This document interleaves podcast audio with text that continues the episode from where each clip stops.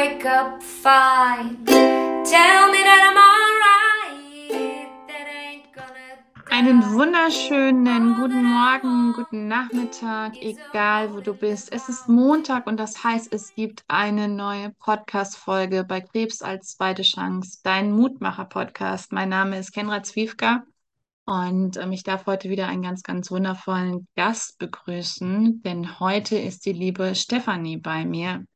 Stefanie ist 28 Jahre alt und hatte Leukämie.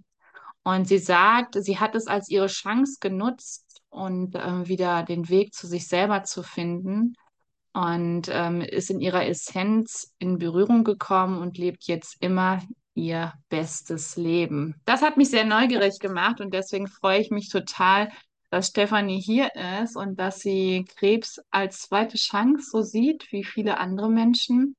Und deswegen herzlich willkommen, liebe Stefanie. Danke, dass du dir die Zeit genommen hast. Danke, dass du hier den Raum öffnest für ein ganz, ganz wundervolles Gespräch. Und ja, ich freue mich sehr, dass du da bist. Ich danke dir, liebe Kendra. Ich freue mich so, so dass, sehr, dass ich hier sein darf. Ach, wie schön. Wie cool. Liebe Stefanie, äh, lass uns mal ein bisschen in die Vergangenheit zurückreisen. Ähm, wo standest du vor deiner Diagnose? Vor meiner Diagnose stand ich wo ganz anders wie heute. Tatsächlich war mein Leben, ich war wirklich, ich hatte einen Job, der wahnsinnig stressig war und mir nicht keinen Spaß bereitet hat. Ich war in einer Stadt, die nicht meine Traumstadt war. Ich war in einer erst ähm, noch nicht langen Fernbeziehung, die wahnsinnig anstrengend war. Ich war in der Wohnung in der WG mit einem Mitbewohner, mit dem ich auch nicht unbedingt immer klargekommen bin. Und Tatsache war mein Leben nicht ganz so, wie, wie man sich so ein schönes Leben vorstellt. Okay. Und ähm, wie ging es dann weiter? Also magst du uns mal mitnehmen, wie es so war, wie du das gemerkt hast? War es eine Routineuntersuchung oder ähm, ja, ging es dir nicht so gut oder woran hast du die ersten Anzeichen gemerkt? Mhm. Tatsächlich dachte ich eigentlich, mir geht's voll gut, weil ich das alles nicht gesehen habe, dass es mir nicht gut geht. Und dann äh, war es plötzlich an einem Sonntag, hatte ich starke Rücken- und Bauchschmerzen und bin dann äh, zu einer Bereitschaftsärztin, die mich erstmal mit Schmerzmittel wieder nach Hause geschickt hat. Und dann in der Nacht wurde es aber so stark, dass, dass ich dann einen Krankenwagen gerufen habe. Und ich mache das eigentlich nicht so schnell. Ich bin eigentlich schon äh, so eine Person, die nicht sofort irgendwo hingeht. Und da habe ich aber gemerkt, irgendwie irgendwas ist. Das ist irgendwie, das kann nicht mehr normal sein. Und dann, ja, waren am nächsten Tag ganz, ganz viele Untersuchungen und Ja, mittags ähm, kam dann der Arzt und hat gemeint, ja, die, die Vorstufen ne, ihrer Blutzellen. Und ich habe noch Witze gemacht, weil ich von meiner Heil- Heilpraktiker-Ausbildung wusste, wie die heißen und so, ja, die und die, oder? Und er so, ja, aber es bedeutet nichts Gutes. Ich, ähm, ja, sie haben wahrscheinlich Leukämie. Und oh, krass. so war das dann ziemlich plötzlich. Und ab da durfte ich auch gar nicht mehr nach Hause. Ich bin dann neun Wochen in der Klinik, musste ich bleiben, auch komplett isoliert, mich durfte keiner besuchen. ne? Ich war in einem Einzelzimmer abgeschottet von allen. Und ja, so, so war der Anfang. Mm. Magst du uns mal in den Moment mitnehmen, ähm, was das für so ein, für ein Gefühl war? Also kannst du es irgendwie beschreiben?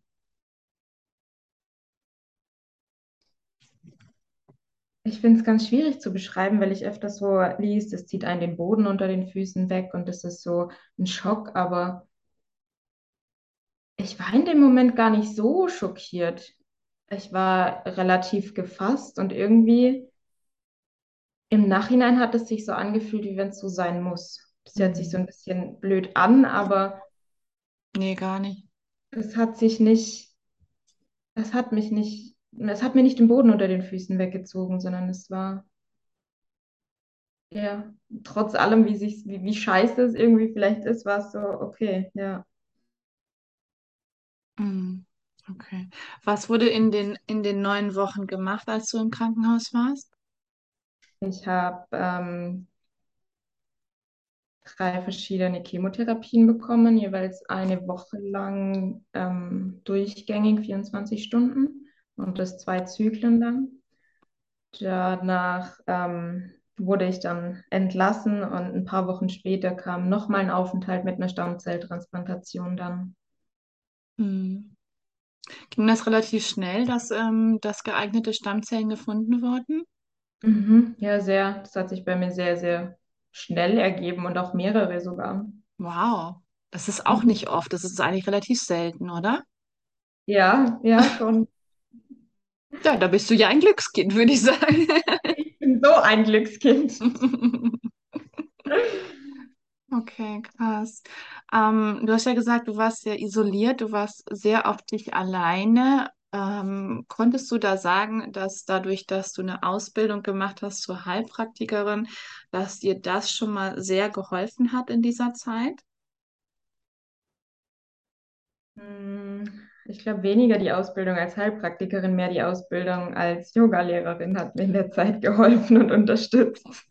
Okay, das, wow. das Erste, was ich zu meiner Familie gesagt habe, was sie mir mitbringen sollen, war meine Yogamatte und die habe ich Mhm. dann auch im Krankenzimmer gehabt und das war auch so mein Anker, wo ich jeden Tag mich hingesetzt habe, meditiert habe, paar Yoga-Übungen gemacht habe, geatmet habe. Das Mhm. war so eher einfach mein, mein Anker, der mich unterstützt hat in der Zeit. Okay. Wie ging es dann weiter nach den neun Wochen? Nach den neun Wochen durfte ich dann nach Hause gehen und war zu Hause drei, vier Wochen. Und dann wurde ich wieder in die Klinik gebracht für, für die neuen Stammzellen, wo ich wieder sechs Wochen komplett isoliert war. Wow. Was hat das mit dir gemacht, so, so dieses viele Alleinsein? Also viele bekommen dann ja auch, denke ich mal, so, so die Panik. Du sagst, du hast ähm, eine Heilpraktika-Ausbildung gemacht, eine Yoga-Ausbildung gemacht. Ähm, würdest du sagen, dass das eine sehr intensive Zeit war, dass du dich eben mit dir selber auseinandersetzen musstest, äh, sage ich jetzt mal, sehr direkt auch und äh, weil es sonst kaum irgendwelche Möglichkeiten gab? Mhm, sehr. Sehr. Und auch, also eben, ich musste, ja. Ich wurde, mein Leben hat mich dazu gezwungen, mich mit mir auseinanderzusetzen.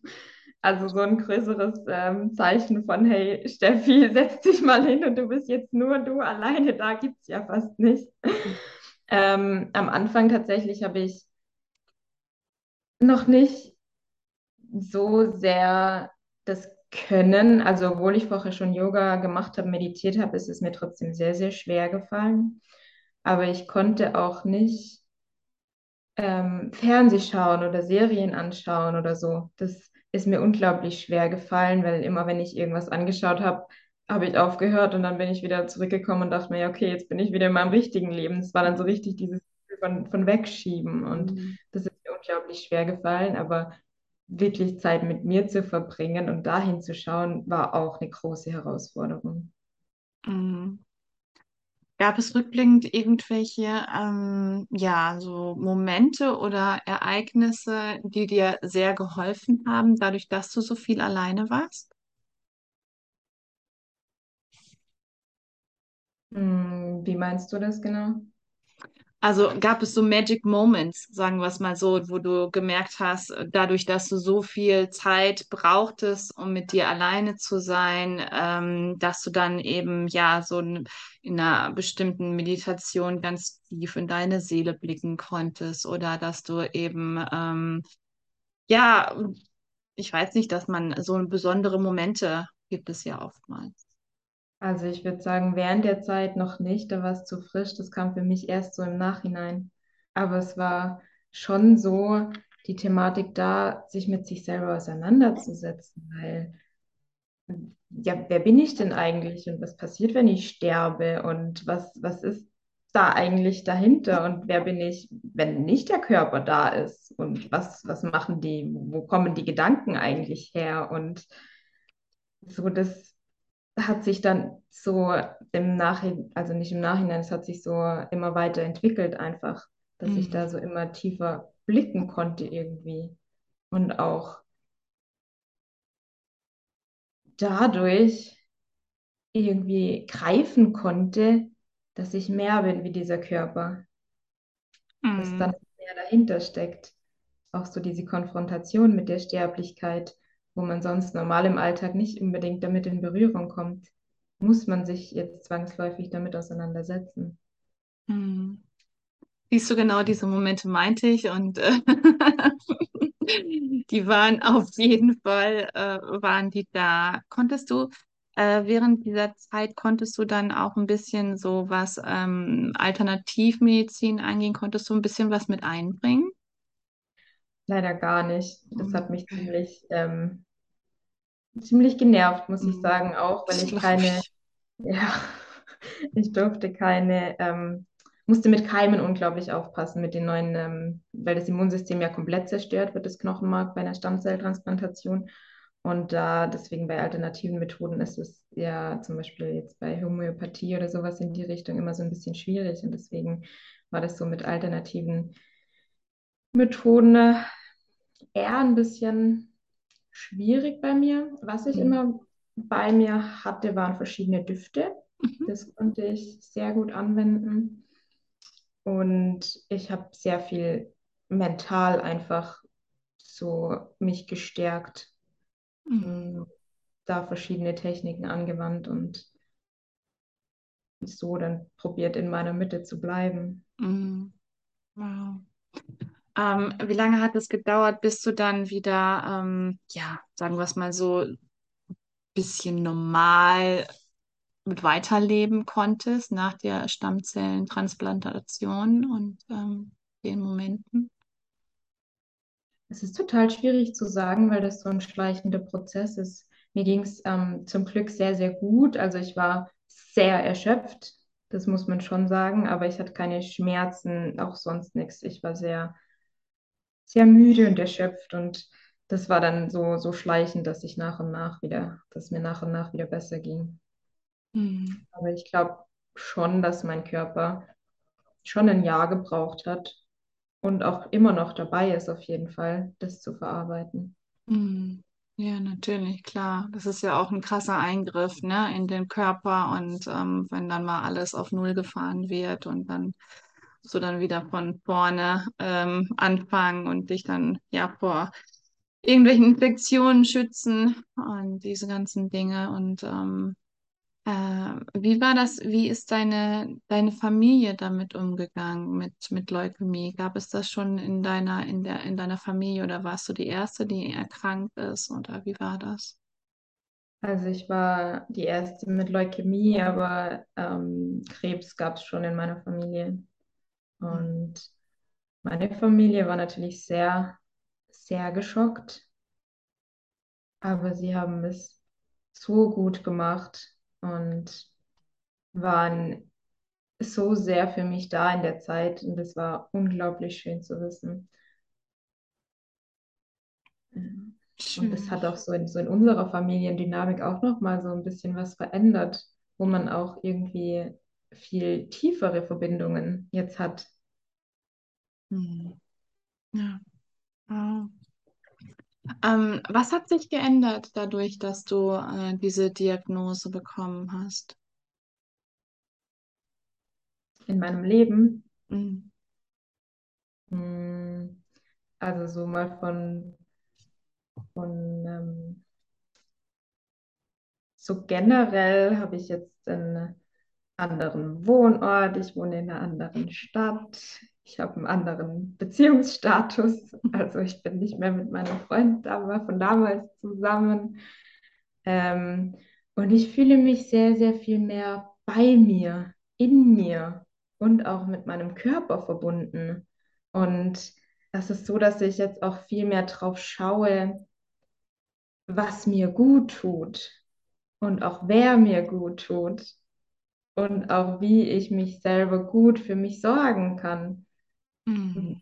Auch meine Selbstliebe hat sich so sehr verbessert und auch so dieses Gefühl für Dankbarkeit und auch die, der Sinn in meinem Leben ist viel mehr da und auch dieses Gefühl, so die, die Zeit hier auf dieser Welt zu genießen, ne? Dass das so ein Privileg ist. Ja, absolut.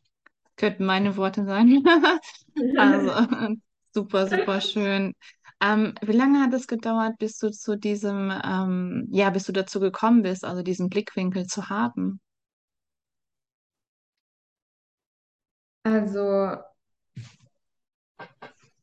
es war auch ein Prozess, aber bei mir war es irgendwie schon von vornherein so, dass ich gesagt habe, die Leukämie ist nicht mein Feind.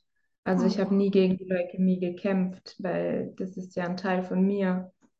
Die wollte mir was sagen und deswegen habe ich das auch nie als ähm, quasi Feind gesehen und bin da sehr zuversichtlich auch ran. Mhm. Ja. Schön. Wow. Schon alleine das, ähm, dass du eben nicht gekämpft hast, sondern dass du angenommen hast, das ist ja schon mal ein Riesenschritt dann eben auch. Und äh, das ist nämlich auch, dass man nicht gegen sich selber kämpft dann, ne? Und ähm, sondern dieses, dieses Annehmen, dass das ganz, ganz, ganz wichtiger Prozess auch ist und ein Riesenschritt dann auch ist natürlich.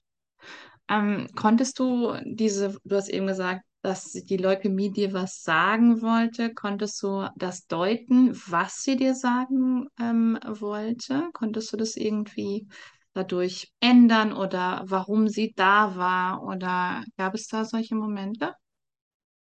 Ja, ich hatte auf jeden Fall das Gefühl, dass ich auf einem nicht auf meinem Weg war. Die Leukämie war so mein, mein Zeichen, so, hey Steffi, wo willst du eigentlich hin im Leben? Was willst du in diesem Leben? Und dazu hat sie mich ja auch gezwungen, quasi da mal wirklich alleine zu sein, alleine von allem weg und den Fokus nur auf mich zu richten.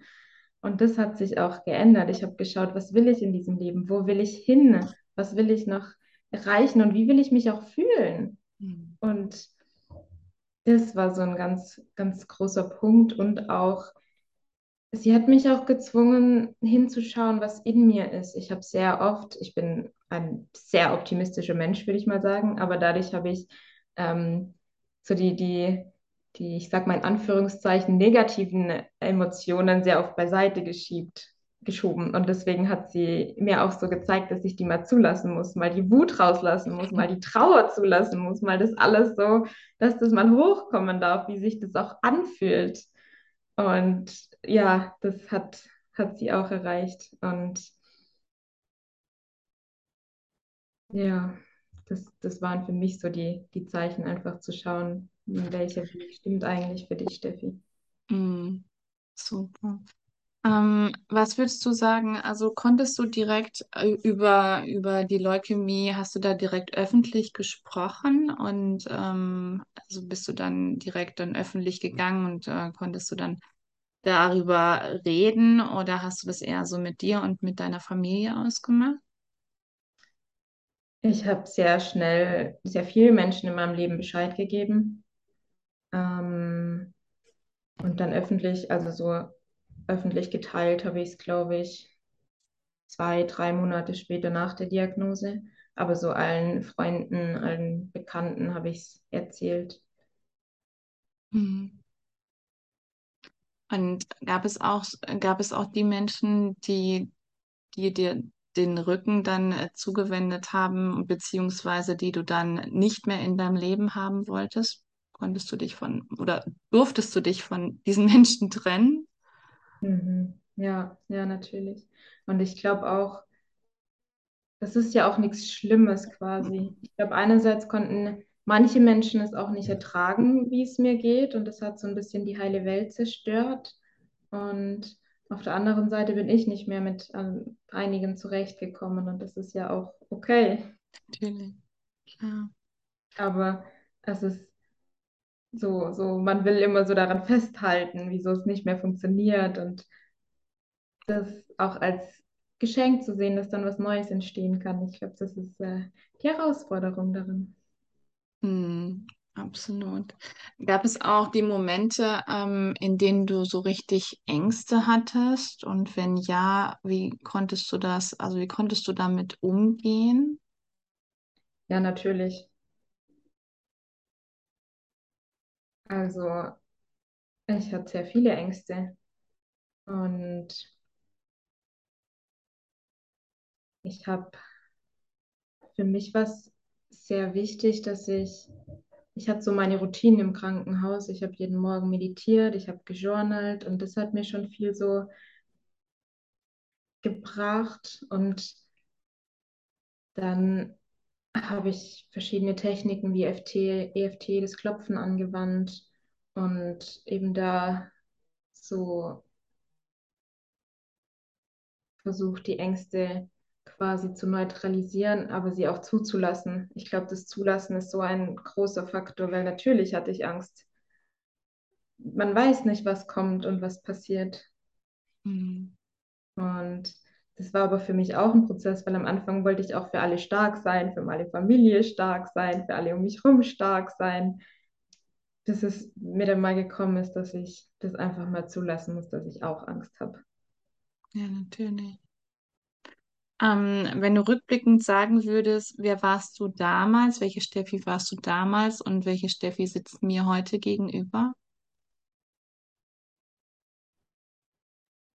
Ich würde sagen, damals war ich die so eine süße, sympathische, nette Kleine, wo immer sehr viel gelächelt hat, so sehr viel mit sich machen lassen hat, wo geschaut hat, dass es alles um, um wo alle Menschen um, um sie herum, dass es ihnen gut geht und es auch so ein bisschen Streit aus dem Weg gegangen ist, damit alles harmonisch bleibt. Mhm. Und ja, ich würde sagen, heute bin ich, ich bin sehr viel präsenter in mir. Ich bin sehr viel achtsamer im Umgang mit mir und mit anderen und ich habe mich an erste Stelle gestellt, Mhm. zuerst zu schauen, was brauche ich, bevor ich zu anderen schaue. Und ich bin auch sehr viel ähm, konfrontationsbereiter geworden, dadurch, dass ich zu mir schaue, weil ich dann jetzt weiß, was tut mir gut, was tut mir nicht gut, was, was lasse ich nicht mit mir machen und auch bewusster im Umgang mit meiner Zeit und meiner Energie. So Mhm. was zieht mich runter, will ich das wirklich machen oder was, was macht mir Spaß, was, was will ich stattdessen machen? Und ich habe das Gefühl, ich bin auf einer tieferen Ebene viel ruhiger geworden. So irgendwie, ich habe einfach Vertrauen ins Leben. Ich glaube, dass alles gut ist, so wie es ist. Ich glaube, Mhm. das macht alles Sinn. Ich, das ist einfach so ein, ein tiefes Vertrauen in mir. Mhm. Wow, wie schön.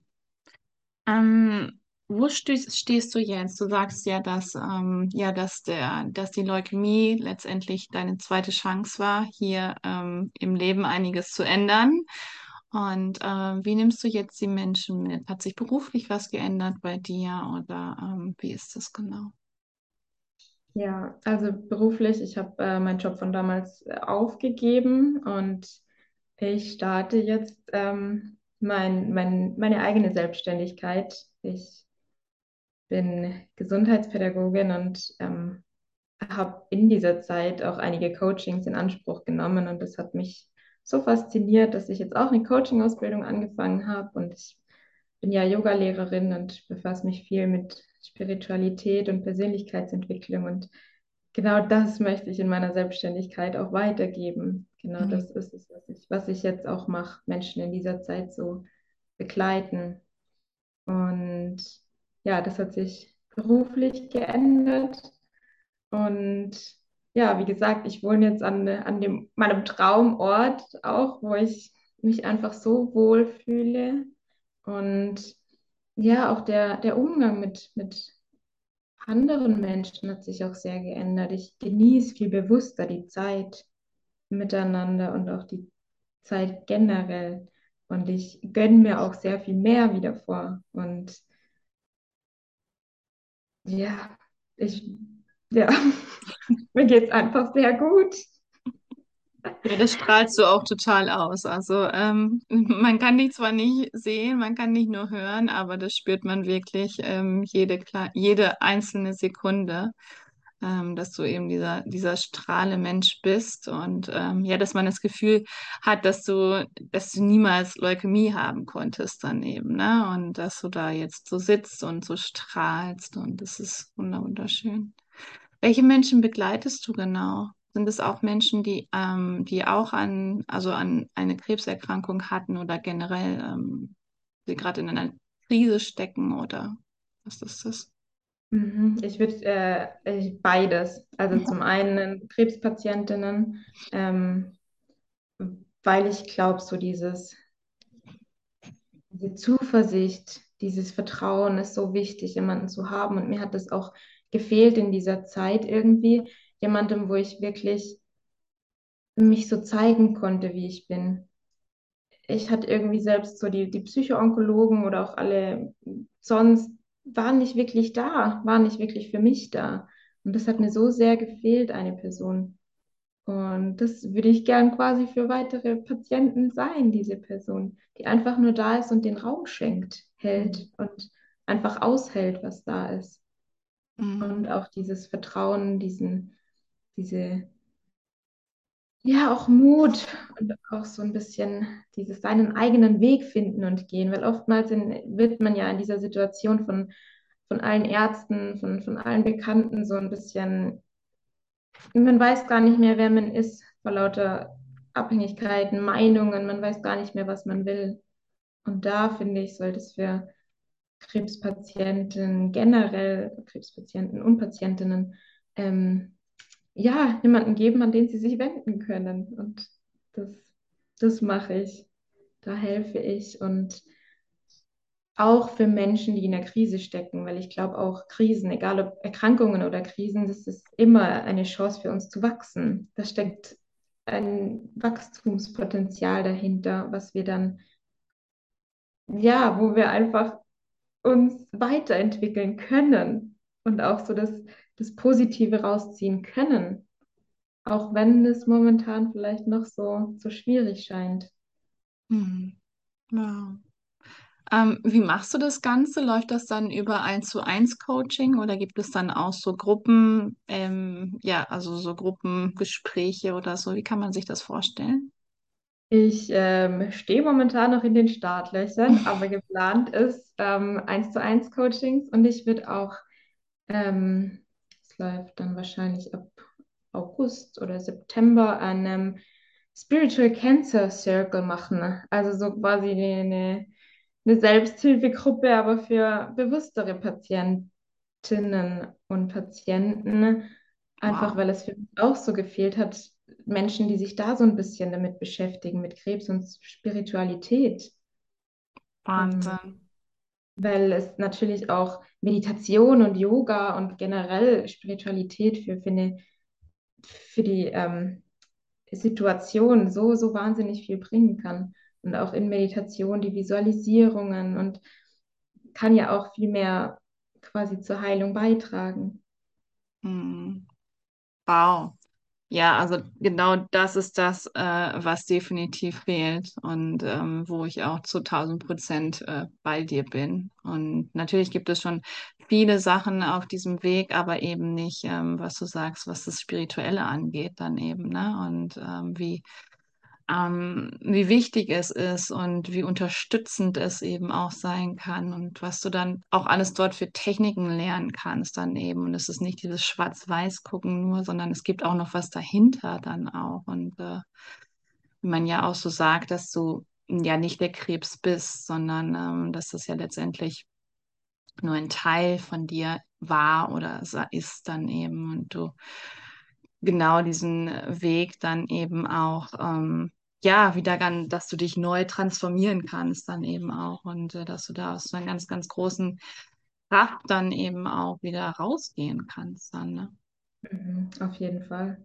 Und auch ähm, so die ganzen Erkenntnisse von der Neurowissenschaft und so alles in die Richtung wird auch, kommt in der Medizin ja auch, finde ich, ein bisschen zu kurz, dass man so über, über auch die, die Gedanken und, und lauter Techniken auch so viel machen kann. Mhm. Ja, das stimmt. Ähm, wann kam dir diese Erkenntnis, diese spirituell ähm, Tänzergruppe oder wie man das auch nennt, ähm, zu gründen? Das finde ich so cool. Das, das muss ich ja wirklich mal sagen. Tatsächlich jetzt erst vor ein paar Tagen, deswegen ist es auch noch so frisch, aber ich finde, das, das wird gebraucht. Das hätte ich auch gebraucht. So Ja. eine Gruppe im Austausch, wo man sich mit diesen Themen beschäftigen kann. Und ja, das wird bald kommen. Wow. Also lad mich da sehr gerne ein. Ich würde da total gerne dran teilnehmen. Also wird, teilt es auch super, super gerne mit meiner äh, Community und mit den Menschen da draußen, die das, ähm, ja, die, die das gerade brauchen. Ich glaube, dass es so ein, ein wichtiger Anker ist. Und ähm, ja, sollte genau sein, dass wir hier heute sitzen, dass wir diesen Podcast führen, genau heute zu dieser Zeit. Und ähm, ich bin ganz gespannt, was dann da noch alles äh, kommen wird. Und es ist ein unglaublich wunderschönes, großartiges Geschenk, ähm, was du da in die Welt trägst. Und ähm, was hast du noch für Visionen, wenn wir schon mal dabei sind? Die, die ganz großen oder die kleinen? Wobei das auch ein, auch ein großer Punkt ist, was die Leukämie mir gelehrt hat. Wieder anzufangen, groß zu träumen, wieder Absolut. Mut zu haben, mal rauszufinden, was, was will ich machen. Mhm. Und nicht will ich in diesem eintönigen, langweiligen Leben bleiben, das ich davor hatte. So, ja. Mhm. Wow, Wahnsinn. Und was sind genau deine großen Träume, deine großen Ziele und Visionen? Also eigentlich mein ganz großes Ziel ist immer so, bei mir zu bleiben. Mein, für mich das, das Beste zu Oh, erschaffen. Für mich in meiner Präsenz hier, mit allem, was ich habe, immer da zu sein. So in jedem Moment auch voll präsent zu sein, weil ich glaube, das ist auch das, was so sehr fehlt, dass man wirklich mit, mit seinen Gedanken und allem hier ist. mm, Das ja, ist. Und ja, dann natürlich ähm, meine, meine Selbstständigkeit aufzubauen und Menschen zu unterstützen und mit meinen Erkenntnissen, die ich aus ähm, allem, was ich gelesen habe, was für Fortbildungen ich gemacht habe und auch Erkenntnisse der Neurowissenschaft, der Epigenetik, der Psychoneuroimmunologie. Ich habe mich so viel eingelesen und einfach dadurch so das mehr in die Medizin zu bringen, dass man dadurch auch sehr viel bewirken kann. Ja, ja, Und, ja, und da einfach auch Patienten unterstützen, weil das mm, so ein vernachlässigter Teil ist. Wenn man so immer von, ähm, der Arzt gibt einem eine Prognose und daran glaubt man. Aber was ist, wenn ich nicht daran glaube? Will ich daran glauben? ja. Ich, du sprichst mir total aus dem Herzen und ich weiß genau, was du meinst. Und wir sind da wirklich in Deutschland leider noch sehr, sehr in den Kinderschuhen, wenn man da so sich Amerika anschaut, dass es dann äh, viel, viel weiter ist und so viele tolle Wissenschaftler, die es da gibt und die über dieses Thema sprechen. Und ähm, ja, also let it go, hol's nach Deutschland. Und äh, ähm, würd, würdest du heute sagen, dass du genau diese Erfahrung machen solltest, dass du, dass du eben auf diesen Weg genau geführt wirst oder wurdest? Absolut. Hm, Ja. Wow. Ich glaube, besser musste man gar nicht ein, oder besser konnte man, glaube ich, gar nicht so ein Schlusswort ähm, sprechen lassen. Ähm, und das hat auch alles gesagt. Und ich bin total gespannt, was da noch kommt. Liebe Steffi, ich freue mich, dass ich dich da auch ein kleines Stückchen begleiten darf und dir zusehen kann, was du da so machst. Und bin ganz neugierig, ganz gespannt. Und ähm, verabschiede mich jetzt schon mal. Danke dir für dieses wunderschöne Gespräch und lasse dir jetzt die letzten Worte da. Und ähm, mach genau weiter so. Und danke, dass du hier warst. Ich habe mich total gefreut. Vielen lieben Dank, liebe Kendra. Und ja, ich bin jetzt ganz, ganz beseelt und glücklich und freue mich auf alles, was noch kommt. War schön. Ihr Lieben, was war das für ein wunderschönes Gespräch? Ähm, wenn ihr Steffi sehen könntet, dann würdet ihr in zwei strahlende Augen schauen, die nur am Lachen sind und ähm, die die ganze Zeit, ja, die Sonne emporholen, hätte ich beinahe gesagt. Ähm, lass gerne deine Gedanken da zu der heutigen Podcast-Folge von Steffi und mir. Und vielleicht möchtest du auch in den Spiritual Circle, ich finde diesen Namen schon richtig geil. Spiritual Cancer Circle, sorry.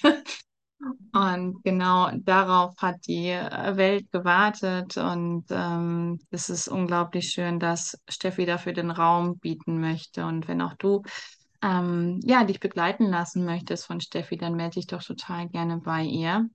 Und hör dir genau dieses Interview an, ähm, wenn du tiefer blicken möchtest hinter einer Krankheit, was Krebs dir überhaupt sagen möchte. In diesem Sinne wünsche ich dir eine wunderschöne Woche. Ich freue mich schon auf nächste Woche, auf meinen nächsten Gast. Genieß das Leben, genieß jeden einzelnen Tag, genieße den Moment. Denk immer daran, es ist nicht selbstverständlich, dass wir hier sind.